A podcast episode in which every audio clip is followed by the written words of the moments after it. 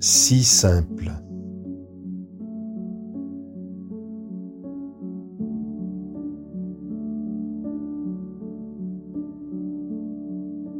Je m'installe dans le train, à la fenêtre d'un carré dont les sièges sont encore vides, et commence à tourner nonchalamment les pages d'un magazine.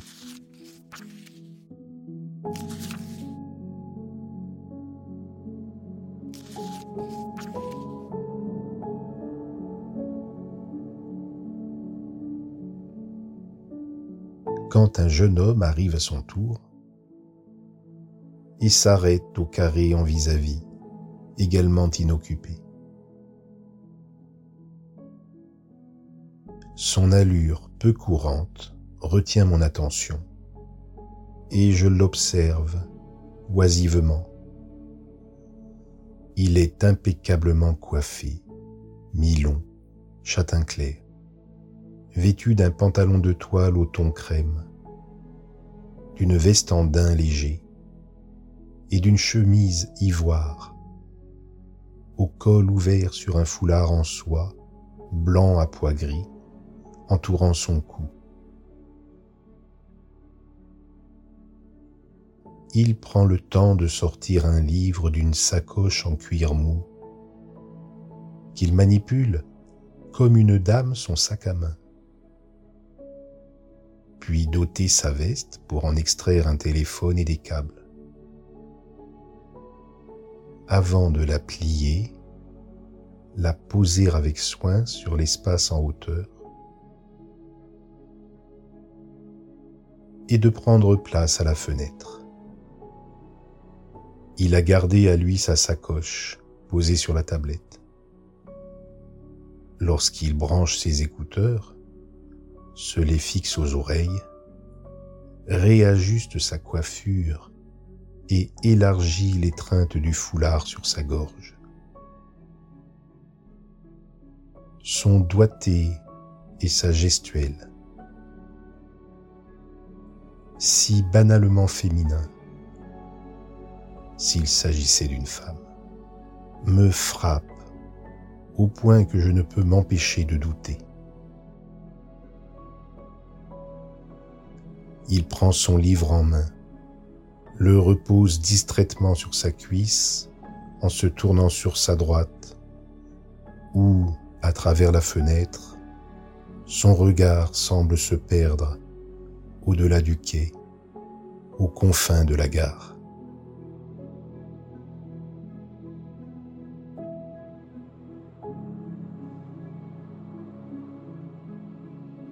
Je me raisonne pour finalement conclure qu'à sa morphologie mâle et au duvet clairsemé de ses joues, il s'agit à l'évidence d'un garçon, auquel je donne environ 25 ans.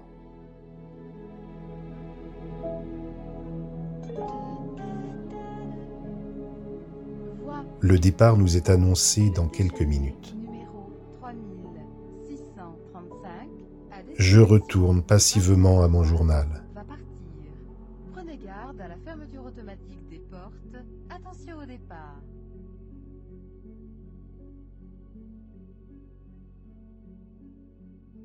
Jusqu'à la venue qui me fait lever la tête d'une jeune fille noire, très jolie, aux fines et longues tresses. Elle s'assoit côté couloir face au jeune homme qui interrompt sa lecture pour échanger avec elle de gentils sourires avant d'y replonger. Une fois installée, elle se concentre sur son écran, tandis que je repars dans mon album d'images.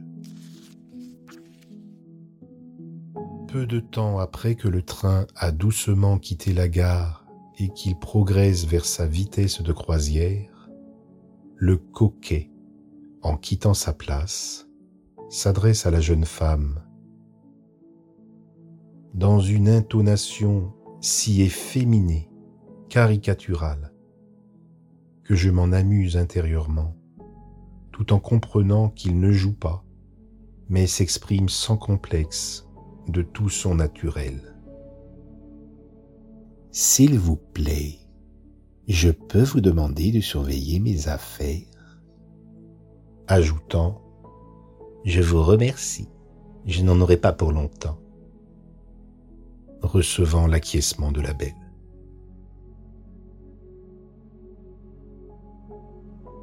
Et le voilà parti, je suppose, aux toilettes. Arrive alors presque immédiatement le troisième protagoniste. Un grand rasta black aux lunettes noires. Sorte de Jimi Hendrix culturiste, bâti comme une armoire à glace, dont les muscles débordent d'un t-shirt trop tendu, un gros casque à musique chevauchant et déformant sa tignasse.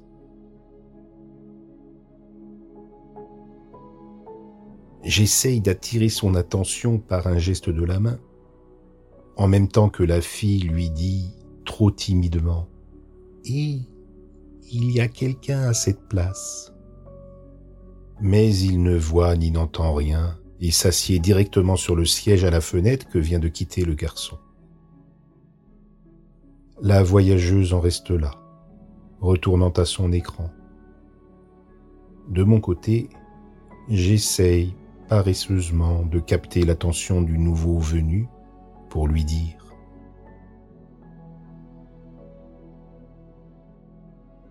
Mais il est dans son monde et sa musique, derrière ses lunettes. Et je crois même qu'à présent, il s'assoupit.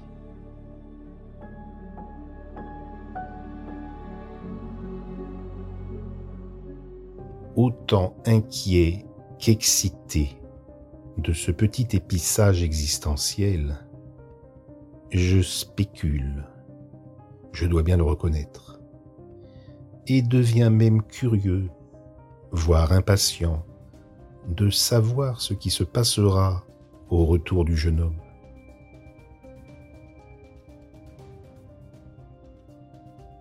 Va-t-il revendiquer sa place Et comment? S'il s'exprime de la sorte, sera-t-il respecté? Reprochera-t-il à la jeune fille d'avoir mal suggéré la situation?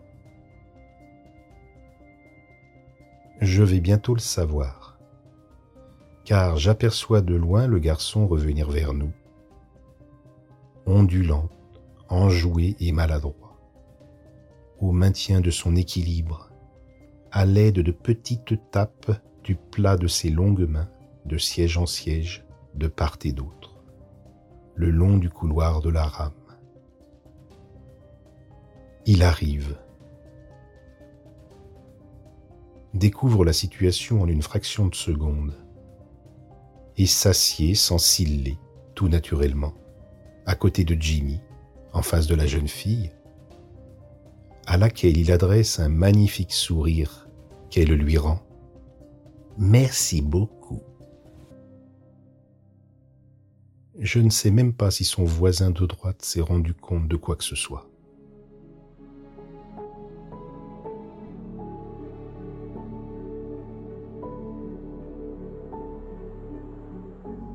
De mon côté, un air badin intérieur se déploie, moqueur, vis-à-vis de moi-même. Je suis heureux de voir que la réalité peut être parfois tellement plus simple que ce que je peux bien me raconter.